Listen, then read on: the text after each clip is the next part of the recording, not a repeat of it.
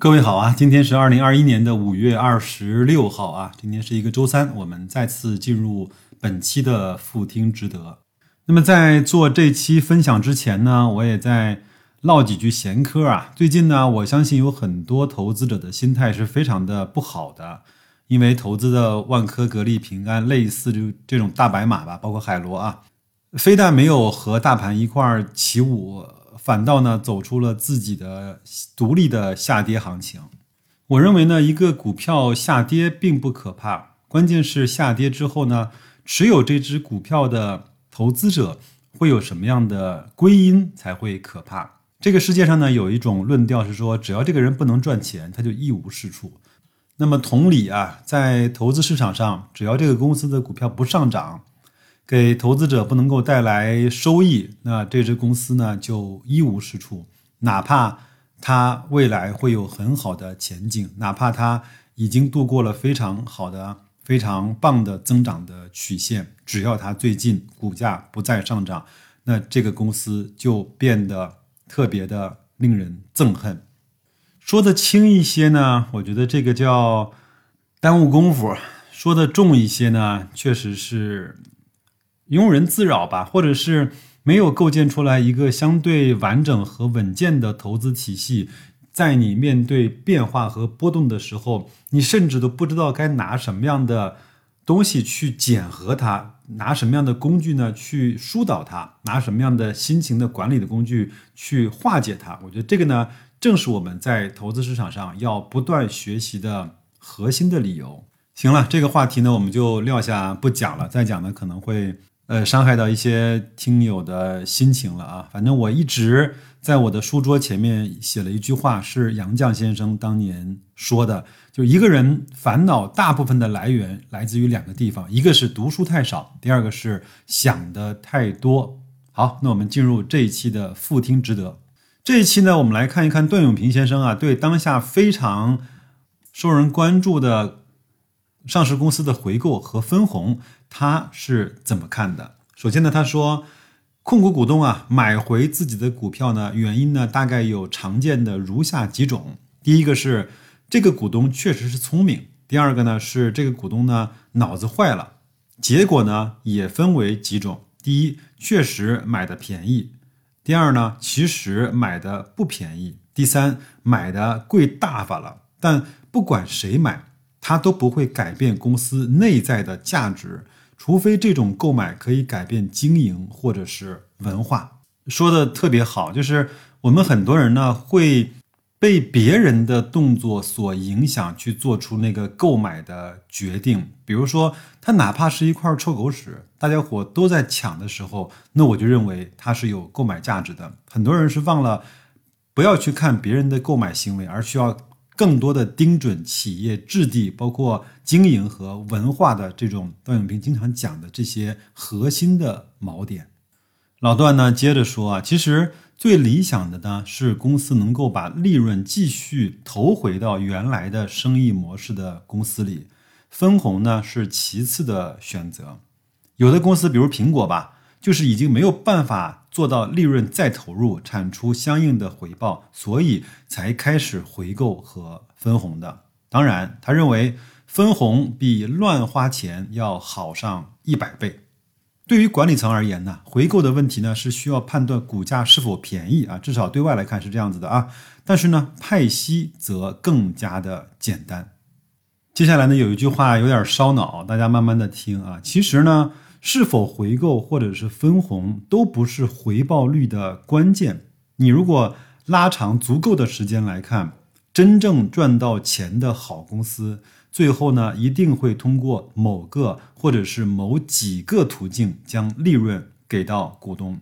无论是回购增加每股的现金的内在价值，还是大额的分红，让你把投资的钱尽快的拿回来，亦或是它通过股价的这种上涨，能够让你把投资的回报落袋为安，这都是那些好公司真正赚钱的公司在足够长的时间内能够回报那些股东的，不是唯一，而且是很多的办法。好的公司呢，是知道怎么花钱的那些公司。这一点上呢，呃，老段说网易不算是好公司，账上呢躺了太多的现金，账上的现金不用呢会贬值的。茅台在这点上做的也不太好，虽然他们笔下还是很多有余的。那咱们接着来啊，老段呢又说，好公司当现金多余需要的时候，而又不能够被有效利用的时候呢，这个时候自然就会分红。那不然它就不算一个很好的公司。有些公司啊，抱着现金不放又不用，其实呢是伤害股东利益的。你只要明白未来现金流折现的意思，就在明白老段在说什么了。说到这儿呢，段永平呢也稍微提了一下国内比较流行的叫送股啊。他说十股派零点六，这个呢就像看起来呢像每股派零点六。我们在谈利润的时候呢，说的是每股获利，就是每一股赚多少钱。为什么派息的时候呢变成了每十股派多少钱了呢？这个是不是一个很有意思的说法呢？如你所说，为什么不是十送八，非要说成是十转三送五呢？难道是为了考验大家的加法能力呢？长期而言啊，老段认为送股包括转股啊，除了能够增加一点交易费用之外，对整个市场和投资来看是没有任何意义的。但是可笑的是，我们现在国内的市场依然在玩的这样的文字的游戏。把它当成概念题材来去一次一次的炒作，因为段永平呢对分红和回购这些事儿呢的观点也非常的明确，讲的也很直白和简单。那我们就先分享到这儿。那白老师呢再来啰嗦几句啊。我们其实以前说过八个字叫持股收息，等待过激。这个呢其实是对于个人投资者来说是一个比较能够做到长期持股的一个方法，因为呢每年你都能够看到回头钱，对吧？你能够真切的感受到，在股市里面你获得了现金的回报，而且这样的话呢，让个人投资者可以用非常简单的指标去在这个投资市场中能够长期的存活下去。比如说找到一家好公司，呃，第二呢就是看它股息率 OK 的时候进行买入。其实我相信很多人都认可，在我们中国的市场里面找到一家好公司其实并不难，对吗？但难的是你拿不住，或者是你没有办法呢去承受它股价上面的起起落落，这个呢会影响很多人的心态。但是呢，股息呢会给了你这样一个长期持股的一个锚点，不管它涨。涨跌和起落，那我每年收它的股息，我会是一个固定的一个衡量的标准。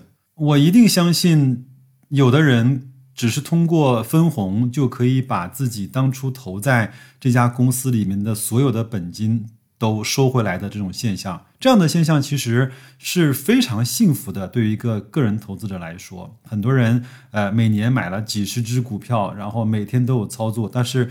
他无法体验到这样投资的快乐，或者是那种专属的淡定，好吧。最后再说一句啊，格力、平安、万科这三家公司，我认为它最坏的时候还没有完全的过去，因为每个人在每个的行业都碰到了他那个行业独有的一个特殊的进化点，或者是一个转和转折点。它公司自己内内部呢，也都在发生了很大的变化。这种变化往往就是体现在剧烈的股价的波动上，或者是比较长时间的下跌。那我讲想问一句话的是，那这种下跌对你来说是骂娘的理由，还是买入的理由，亦或是卖出的理由呢？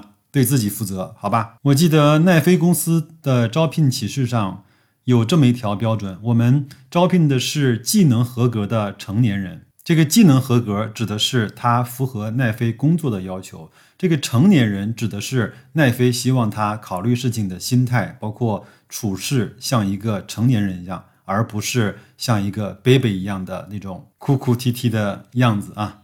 小孩子呢才分对错，成年人只解决问题。你在投资上解决了你的问题吗？那就这样吧，祝各位投资愉快，工作顺利，再见。我想出去走一走，看看这个大世界，还有太多的梦